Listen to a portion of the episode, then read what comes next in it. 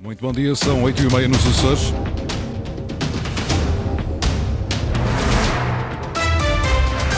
Vamos conhecer os destaques desta edição.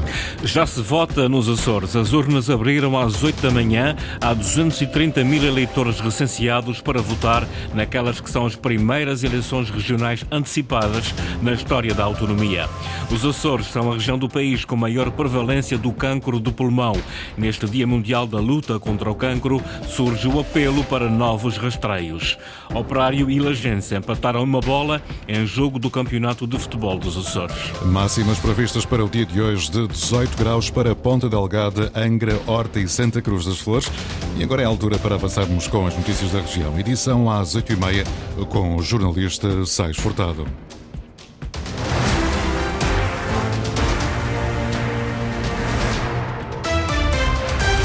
As 291 secções de voto para as eleições legislativas regionais dos Açores abriram às 8 da manhã e vão encerrar às 19 horas. Há quase 230 mil recenseados que podem escolher entre 11 forças políticas para o Parlamento açoriano. É dessa nova composição que será formado o próximo governo regional. Inês Linhares Dias. Os açorianos vão hoje a votos. Em jogo, 57 lugares no Parlamento açoriano.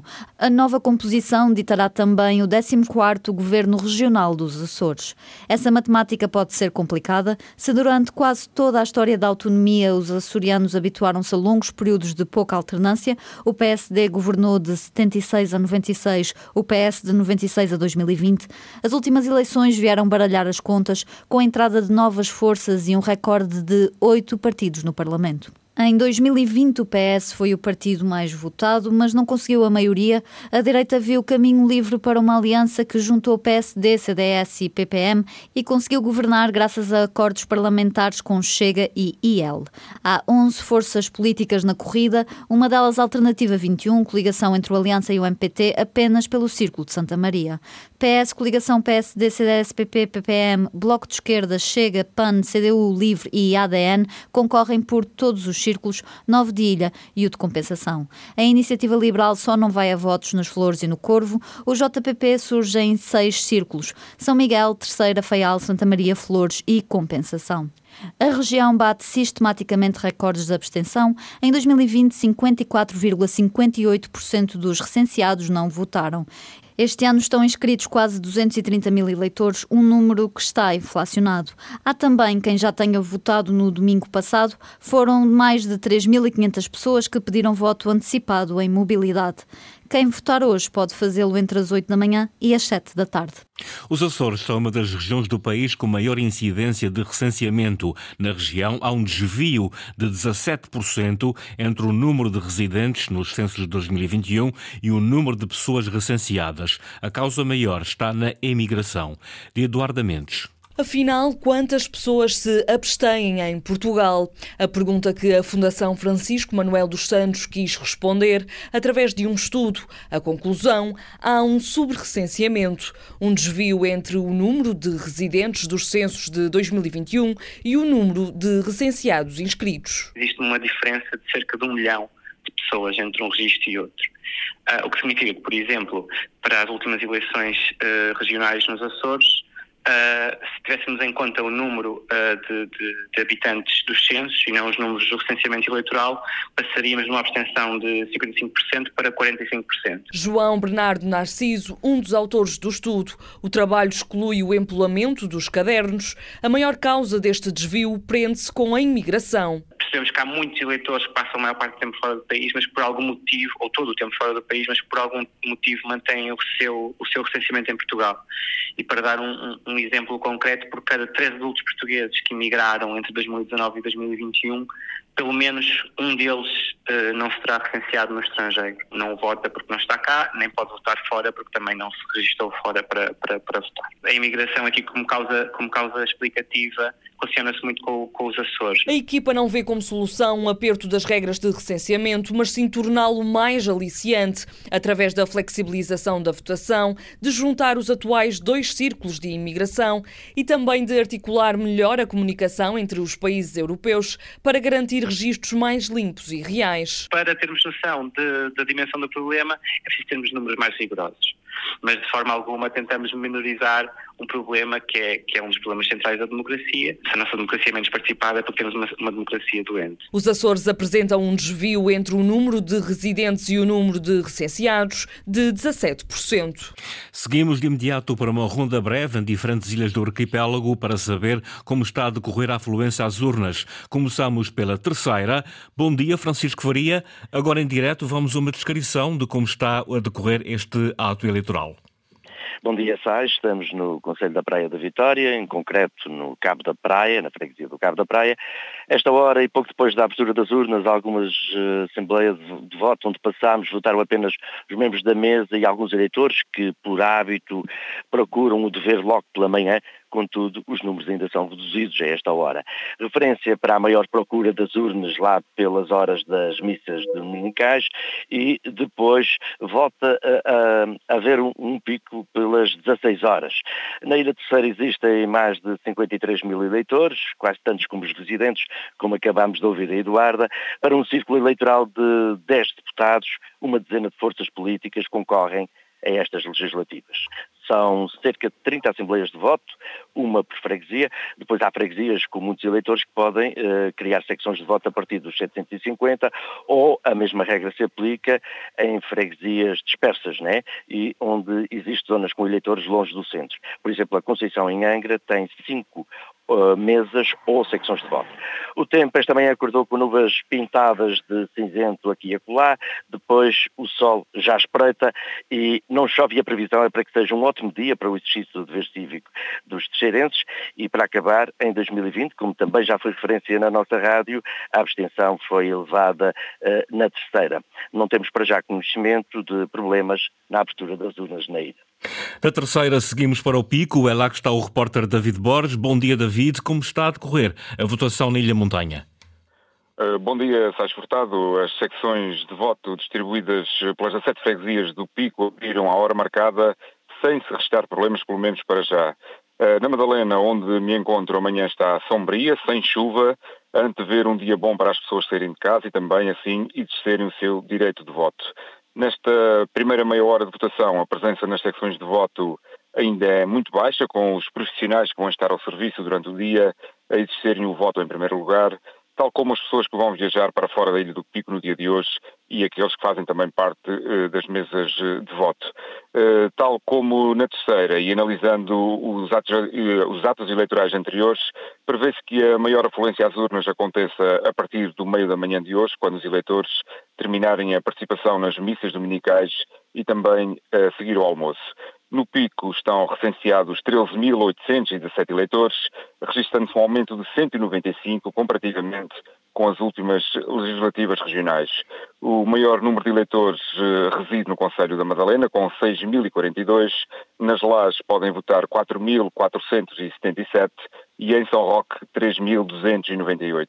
Entre as 17 freguesias do Pico, as sedes de Conselho, Madalena, São Roque e Lajes, são as que contam o maior número de eleitores, enquanto no lado oposto surgem as freguesias de Santo Amaro, no Conselho de São Roque, e a da Calheta de Mesquinas, Lages, com as secções de voto com menor número de recenseados.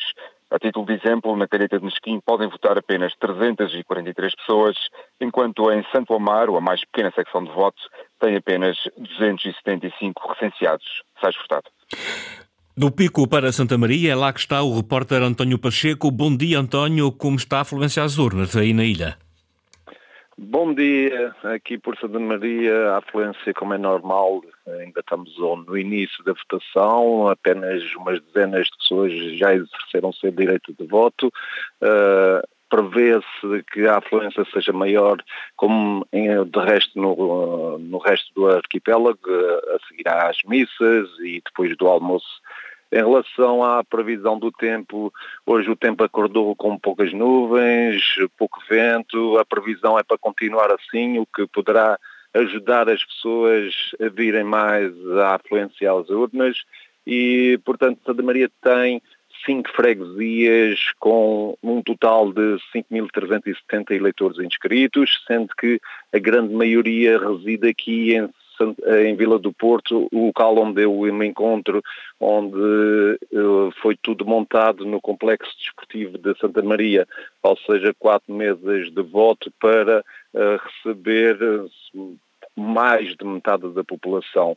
O resto da frega das mesas de voto estão instaladas por São Pedro, Almagreira, Santa Bárbara, Santo Espírito, sendo que fui visitar uh, Almagreira e São Pedro, tudo estava a decorrer bem, já em Santa Bárbara de Santo Espírito foi feito um contato por telefone e, portanto, não há uh, qualquer caso uh, que se possa reportar sobre alguma eventual, algum eventual contratempo.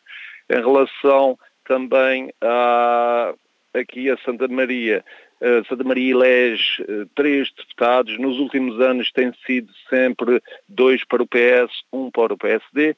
Vamos ver com estas eleições como é que ficam uh, os três mandatos atribuídos aqui a Santa Maria. Terminamos esta ronda na Graciosa, é lá que está o repórter Luís Costa. Bom dia, Luís. Como está a decorrer este começo do dia de eleições? Bom dia, Sais. Eu estou aqui à porta da Assembleia de Voto de Santa Cruz. Está instalada, como sempre, no edifício da Escola do Primeiro Ciclo, onde estão inscritos 1.577 eleitores. Eh, no total das duas mesas de voto eh, votaram eh, até agora 80, 80 eleitores. Eu estou aqui há cerca de 10 minutos e passar 5 eleitores, portanto é uma afluência ainda fraca, para, mas, mas natural para esta hora do dia, para a primeira hora do dia. Na Graciosa estão inscritos 3.868 eleitores, são menos do que em 2020. Em 2020, recordo, estavam inscritos 3.933, na altura votaram 2.530, portanto tivemos uma abstenção há três anos de 35,6%. Estes eleitores, como disse, em Santa Cruz estão inscritos 1.577, na freguesia de Guadalupe 959, em São Mateus 688 e na freguesia da Luz 644. Uh, em relação ao tempo, aqui também temos algumas nuvens, o sol começa também a espreitar e a previsão aqui para o Grupo Central é de chuva apenas para o final uh, de, do dia. Uh, o Círculo Eleitoral da Ilha Graciosa elege uh, três deputados, também nos últimos anos tem sido dois para o Partido Socialista, um para o PSD, que desta vez concorre, como sabemos, em coligação. Vamos ver também o que acontece com a votação ao longo do dia, sabendo que é neste período entre as 10 e as 13 horas que decorrem as Eucaristias uh, dominicais e há também afluência às urnas nestas, neste, neste período do dia e depois, uh, ao longo da tarde, depois do almoço, os beneficientes também uh, saem de casa para exercer este direito de voto. Muito bem, repórter Luís Costa, em direto da Graciosa, a fechar esta primeira ronda pelas ilhas do arquipélago para saber como está a decorrer a afluência às urnas neste dia de eleições. E este também é o Dia Mundial da Luta contra o Cancro. O Núcleo Regional dos Açores defende rastreios organizados ao cancro do pulmão. Os Açores são a região do país onde esta patologia tem maior prevalência. Luís Branco. Neste dia, a Liga Portuguesa contra o Cancro lança o Repto. As instituições públicas de saúde deveriam instituir um rastreio organizado ao cancro do pulmão. Tal e qual como existem os rastreios para o cancro da mama, do colo do útero, do colo e reto, também se seja, eh, seja instituído eh, um rastreio de base populacional para o cancro de pulmão e assim será possível diagnosticar precocemente esta, esta patologia e poder tratar e dar qualidade de vida aos doentes portadores do cancro de pulmão. Domingos Cunha, da Liga Portuguesa contra o Cancro, defende que a organização deste rastreio deverá ser coordenada e assumida por serviços com provas dadas nos Açores. Eh, na verdade, quando se, quando se institui um rastreio organizado, é necessário que uh, a montante e a jusante uh, estejam criadas as condições para que uh, o doente flua na sua equidade e acessibilidade em, em, qualquer ponto da região, como também do país. Naturalmente que quem ficará ou será responsável pela institucionalização do rastreio do cancro pulmão estudará todas essas, essas implicações e, naturalmente, que criará uma rede articulada, tal como acontece com os rastreios organizados que temos na região. Os Açores são região do país onde existe maior prevalência do cancro do pulmão. O consumo de tabaco desde muito cedo está a determinar estes números na sua população. Deixar de fumar neste Dia Mundial contra o Cancro será, por isso, um bom motivo.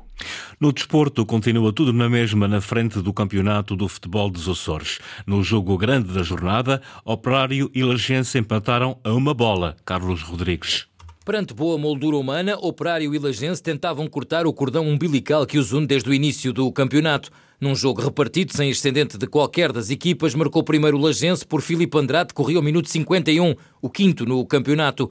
A vantagem durou apenas dois minutos, já que aos 53 Dani empatou fazendo o 1 a 1 resultado final. Para Bruno Vieira, o treinador do Operário, houve muito respeito e conhecimento de parte a parte. Este foi claramente o jogo do, do conhecimento muito, em que hum, sabíamos os pontos fortes, os pontos fracos, mas também procuramos respeitar e mutuamente também. Eles também procuraram nos respeitar muito e souberam anular logo as nossas situações de transição.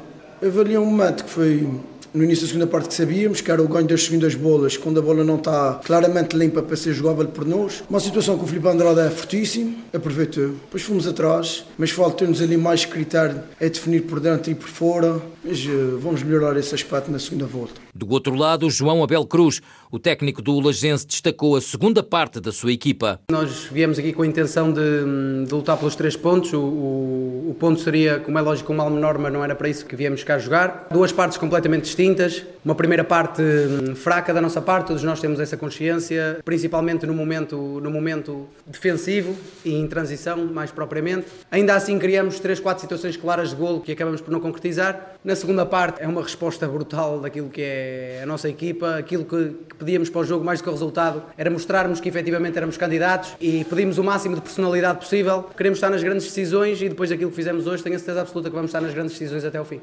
Para além do empate a 1 entre Operário e Lagense, nota para a vitória do Praense por 2-1 frente ao Benfica Águia. São Roque e Ursulinense empataram a um golo e o Vitória do Pico da Pedra venceu em casa do União Miquelense no Jacomo Correia por uma bola a zero. A jornada fica completa na tarde deste domingo, com o Sporting Guadalupe a receber o Angrense. Nota ainda no futebol para os encontros da Série C do Campeonato de Portugal. Daqui a pouco, pelas 10 horas, o Lusitânia joga em Coimbra, frente ao União 1919. Às 14 horas, Gouveia Fontinhas e Vitória de Sernache Rabo de Peixe. Nota ainda nas modalidades para a Fonte do Bastardo, que recebeu e venceu o Viana por 3-1 para o, grupo de apuramento de campeão. No handball, o Sporting da Horta venceu o Gaia por 34-31 em jogo da Taça de Portugal. No basquetebol, o Lusitânia deslocou-se ao VAR e perdeu com a Ovarense por 99-70. Foram as notícias da região, edição das 8h30 com o jornalista Sais Fortado. Notícias em permanência em cores.rtp.pt e também no Facebook da Antena Moças.